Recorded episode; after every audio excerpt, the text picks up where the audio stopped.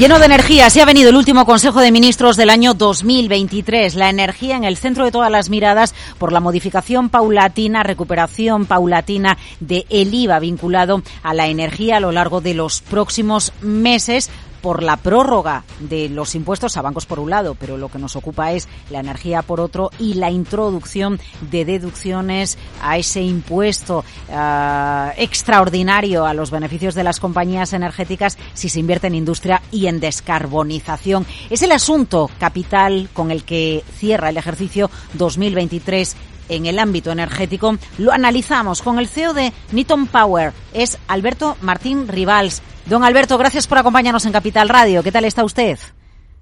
Muy bien y muchas gracias por, por tenerme en su programa. Bueno, eh, a ver, ¿qué le parece que a lo largo de este 2024 se vaya a normalizar el IVA de la electricidad y del gas? ¿Es lo correcto? ¿Es lo que toca?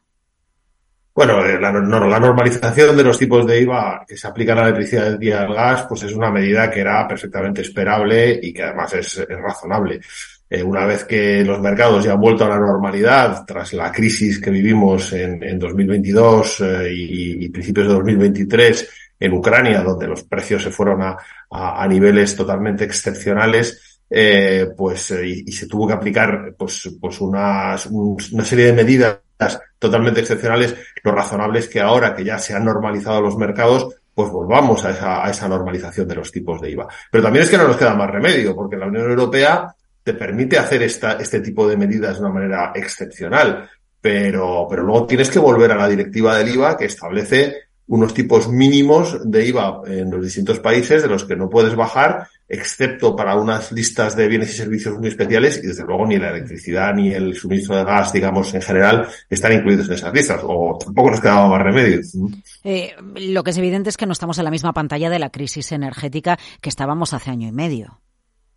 Claramente, claramente. Hace año y medio estábamos hablando de unos precios que podían ser tres, cuatro, cinco veces los precios, digamos, normales de, que habíamos venido viviendo en, los mercados energéticos. Eh, y por tanto, eh, pues el, amortiguar el impacto eh, de ese tipo de, de situaciones, tanto en los hogares como en las empresas, pues era una cosa que podía parecer razonable. Si bien no olvidemos que el IVA al final pues tiene un impacto limitado, es decir, que cuando pues, te, se te incrementa el precio de la electricidad un 300% en el mercado mayorista, reducir el IVA del, del 20 a, a, lo que, a lo que quieras realmente tiene un impacto muy, muy limitado. Pero bueno, son medidas que ayudas que ayudan y que, y que se aplicaron no solamente en España, sino en otros países europeos. Eh, vamos a, a, los impuestos extraordinarios. Se prorroga el impuesto extraordinario a compañías energéticas. Estaba vigente en 2022-2023. Se hace mm, eh, bueno, pues permanente, real en el ejercicio 2024, pero con la con el gran cambio, con la gran evolución de incorporar deducciones eh, fiscales a la inversión en industria y descarbonización. Es como una manera de decir, don Alberto, sí, el impuesto se queda, pero en la práctica no sé hasta qué punto las compañías, las grandes compañías energéticas, eh, van a poder eh, contrarrestar el pago del impuesto porque todas ellas están en proceso de descarbonización.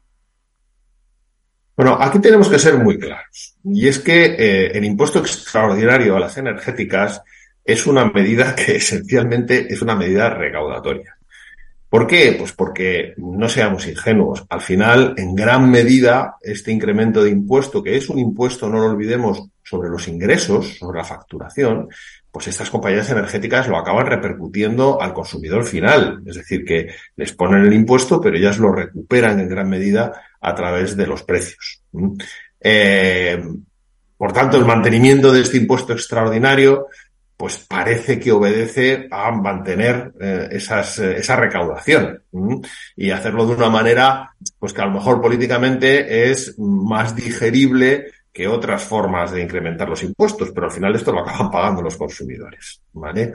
Eh, lo que ya es un poco menos comprensible es eh, esta eh, novedad de que se introduzcan una serie de deducciones fiscales por inversiones en transición energética eh, en las grandes energéticas.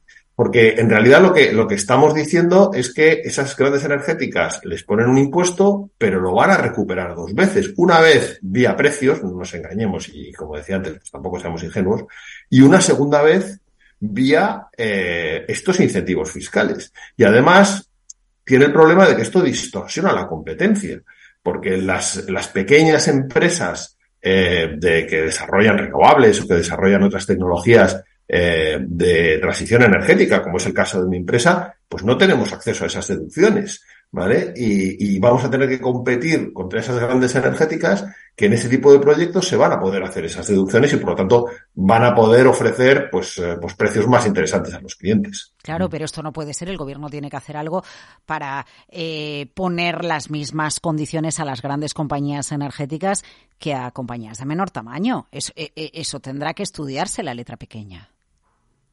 Bueno, pues eh, esperémoslo, esperémoslo, pero desde luego la noticia que ha salido es la que es, eh, y es que, eh, pues, eh, con, con una especie de, como una, un poco una excusa de, de, que es que estaban pagando el impuesto, pues al final lo que han hecho es darles esos incentivos ante mm, pues determinadas eh, noticias o determinadas eh, insinuaciones de que mm, si no se iban a detener inversiones en transición Sí, sí, los mensajes de Brufau y de Repsol, claramente, ¿no? Sí, sí.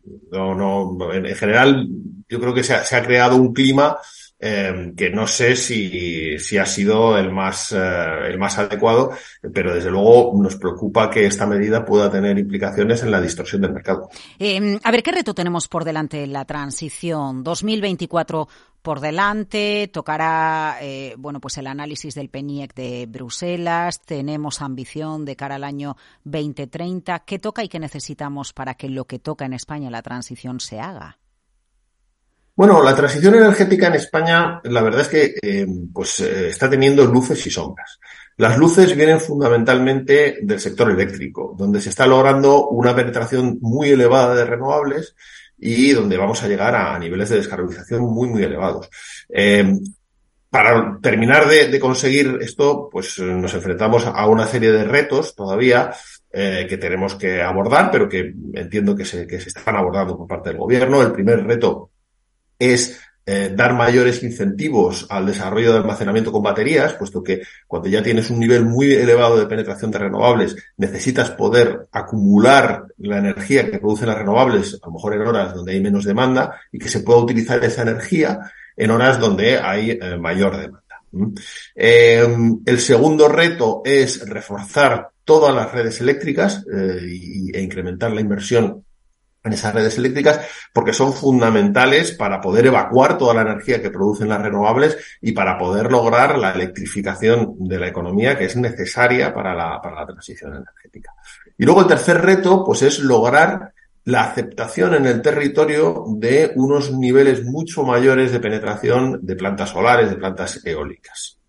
En este sentido, pues eh, quizás una cosa que echamos a faltar es un mayor énfasis en modelos de desarrollo de las renovables más descentralizados. ¿Por qué? Porque eso permite dos cosas. Por una parte, acercar eh, la producción de la energía eh, renovable al punto de consumo, puesto que estamos hablando de, de, de, modelos de autoconsumo donde el cliente está pues, ubicado en el mismo lugar, y por otra parte también tienen mayor aceptación social porque tienden a ser eh, estos modelos de, descentralizados unos modelos con plantas más pequeñas y sobre todo donde los beneficios de esa energía barata y limpia los disfrutan eh, los, los, ciudadanos y las empresas que están ubicados en el mismo lugar donde está la planta. Y por lo tanto, la, la, el, el, nivel, digamos, de aceptación social es mucho más elevado. Eh, eh, precisa, precisamente le iba a decir, ustedes en Neton Power eh, están focalizados en esa descentralización de las renovables, que, que haya más autoconsumo por parte de la industria. Correcto. Neton Power es una empresa eh, que, creamos hace, hace dos años eh, y que eh, está desarrollando, su, su, su, vocación es desarrollar plantas de autoconsumo para los clientes industriales, haciendo nosotros la inversión en esas plantas de autoconsumo y, por tanto, evitándole al industrial el que tenga él que hacer la inversión. Y esto a los industriales les proporciona una energía mucho más barata que la que pueden conseguir a través de la red, eh, y además una energía 100% descarbonizada y con una descarbonización muy visible, porque no es que me dan un certificado de que es que mi energía proviene de, no, no, las plantas que nosotros construimos pues son visibles, están pegadas al, al, consumidor. Y por tanto es un modelo que está teniendo mucho éxito, donde en España estamos creciendo mucho y, estamos empezando a llevarlo pues incluso a otros mercados como el, el mercado italiano que acabamos de abrir ahora mismo. Muchísimas gracias por acompañarnos, Alberto Martín Rivals, analizando eh, lo que ha dado de sí el último Consejo de Ministros del año 2023, focalizado, centrado en la energía en plena transición energética. CEO de Niton Power, muchas gracias. Muchas gracias a vosotros.